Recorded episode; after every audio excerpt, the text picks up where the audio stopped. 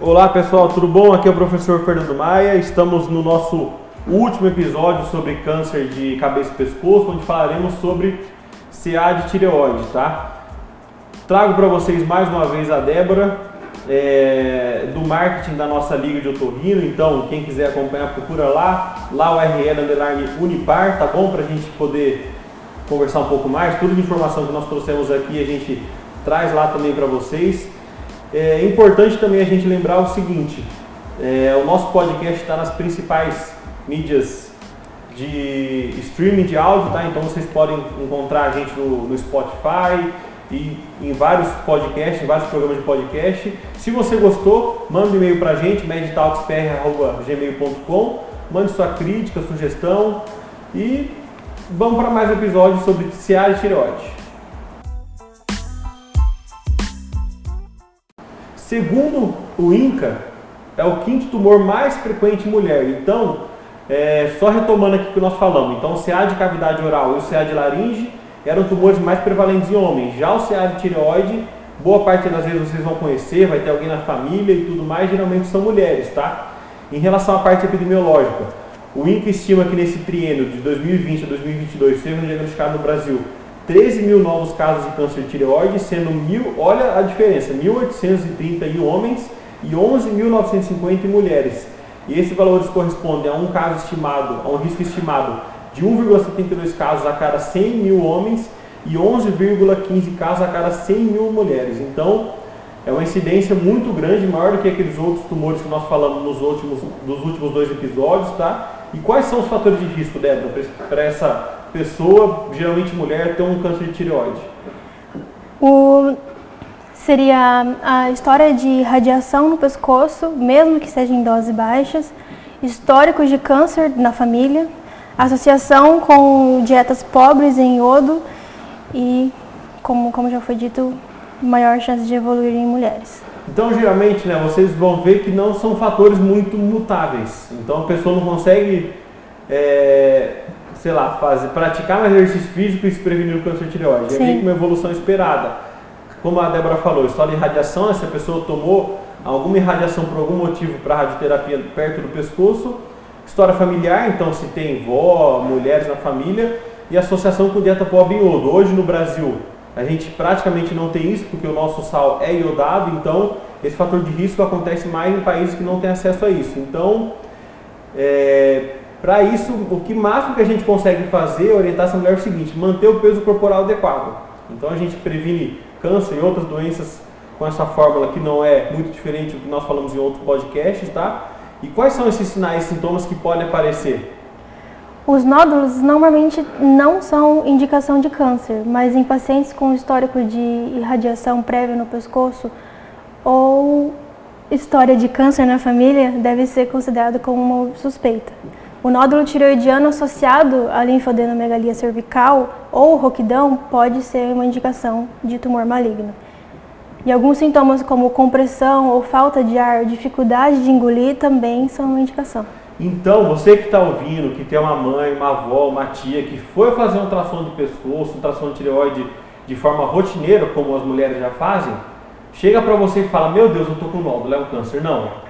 fica tranquilo. Se não tem nenhum outro sintoma associado, como a Débora falou, né, de roquidão, linfadenomegalia, ou seja, íngua aparecendo no pescoço, algum sintoma, geralmente é um nódulo benigno. Então, o que, que se faz? Geralmente, por conta do tamanho, você pede uma PAF, que é uma punção aspirativa por agulha fina, e vê qual material que está dentro dessa, desse nódulo. De acordo com o material, você indica ou não o paciente a fazer algum procedimento, tá? Mas geralmente, boa parte das vezes, felizmente, são lesões benignas que tendem a acontecer por conta da tireoide ser um órgão que se modifica muito de acordo com a idade. Tá? A tireoide é um órgão que não para de trabalhar, ele é basicamente um regulador do nosso corpo, então, como ele não para de trabalhar durante a vida inteira e na época da menopausa ele muda muito é, a maneira com que ele funciona, então tende a aparecer nódulo e cisto depois de uma certa idade. Então não fique desesperados que não é necessariamente importante a gente já operar e já pensar em câncer nesses nódulos, tá? A detecção, como todo câncer que nós falamos aqui, quando feita mais precocemente, a chance de recuperação é sempre muito boa. Então, a investigação deve ser feita como? Com exame clínico, então, o um médico avaliando isso, pedindo alguns exames, como geralmente um ultrassom de pescoço com Doppler. e laboratorial ou radiológico, tá? em pessoas com sinais e sintomas sugestivos. O diagnóstico normalmente é feito através da realização do ultrassom do pescoço, que é encontrado o nódulo. Aí esse nódulo é encaminhado para poder fazer a PAF, como nós falamos aqui, com uma agulha bem pequena, que é feita com anestesia local, geralmente no lugar que faz é, ultrassom, você consegue saber mais ou menos o que é. E qual o tratamento, Débora, para esse tipo de câncer? O tratamento é cirúrgico. Tem que fazer a tireoidectomia total ou parcial, que é a retirada da glândula. E depois fazer uma iodoterapia. Então, basicamente é o seguinte: é tirar o tumor inteiro, você geralmente tem um prognóstico bom, então tem aquela, aquela máxima né, dentro de câncer de cabeça e pescoço, se for para ter um câncer de cabeça e pescoço, que seja de tireoide.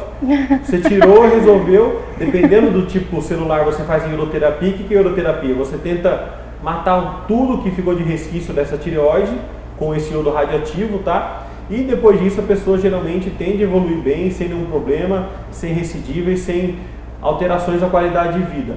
Ah, mas a minha avó, a minha tia fez a cirurgia e ficou com roupidão. É culpa do cirurgião. Não. Pessoal, vamos lá, vamos com calma. O nervo laringeu recorrente, que é o nervo que ajuda na mobilidade da corda vocal, ele passa no meio da tireoide. Então, é uma cirurgia muito delicada, tem que ser feita por alguém com experiência nesse tipo de, de procedimento, tá? E por mais que a gente tenha o máximo de experiência na hora de fazer, tem que isolar esse nervo durante a cirurgia, esse nervo pode ser acometido por um edema, alguma coisa assim. Então, geralmente, essa disfonia é transitória. A disfonia não melhorou depois de alguns meses, depois de fonoterapia, aí procura o otorrino para poder ver o que pode ter acontecido, tá? E como nós falamos aqui nos outros tumores, não seria diferente, a gente tem que fazer um autoexame da tireoide. Explica o pessoal, Débora, mesmo podcast, como a gente faz o autoexame de tireoide. O autoexame é feito de novo na frente do espelho. Você procura no seu pescoço a região abaixo do pomo de Adão, também conhecido como o gogó. Inclina a cabeça para trás e focalizando no espelho é essa parte da região do pescoço. Aí você bebe um gole de água e ao engolir a tireoide sobe e desce. E durante esse movimento da glândula você tem que observar se existe algum aumento ou saliência enquanto você estiver engolindo. Então é importante, às vezes chega pra gente no consultório paciente, olha doutor, eu tô sentindo um caroço aqui, ó. Tá aqui o caroço, tá? Com um caroço aqui. Aí você vai palpar o pão de Adão do paciente. Então você explica pra ele, olha, a gente coloca a mão por trás do paciente, então a gente não consegue avaliar de frente, coloca por trás, tenta deixar na mesma altura e pede o paciente engolir uhum. e ver a mobilidade da glândula tireoide. Se essa mobilidade está reduzida ou se aparece algum nódulo, você vai conseguir sentir na mão e pedir um ultrassom para esse paciente, tá? Então, primeira dica que a gente pode deixar, né, do resumão de todos os tumores de cabeça e pescoço, não, não fume, não beba e compre um espelho, né? É verdade. Beleza, pessoal? Muito obrigado. Acompanhe nossas mídias sociais, a nossa Liga de Otorrino e fique de olho nos nossos posts que estão excelentes. Muito obrigado. Muito obrigada. Tchau.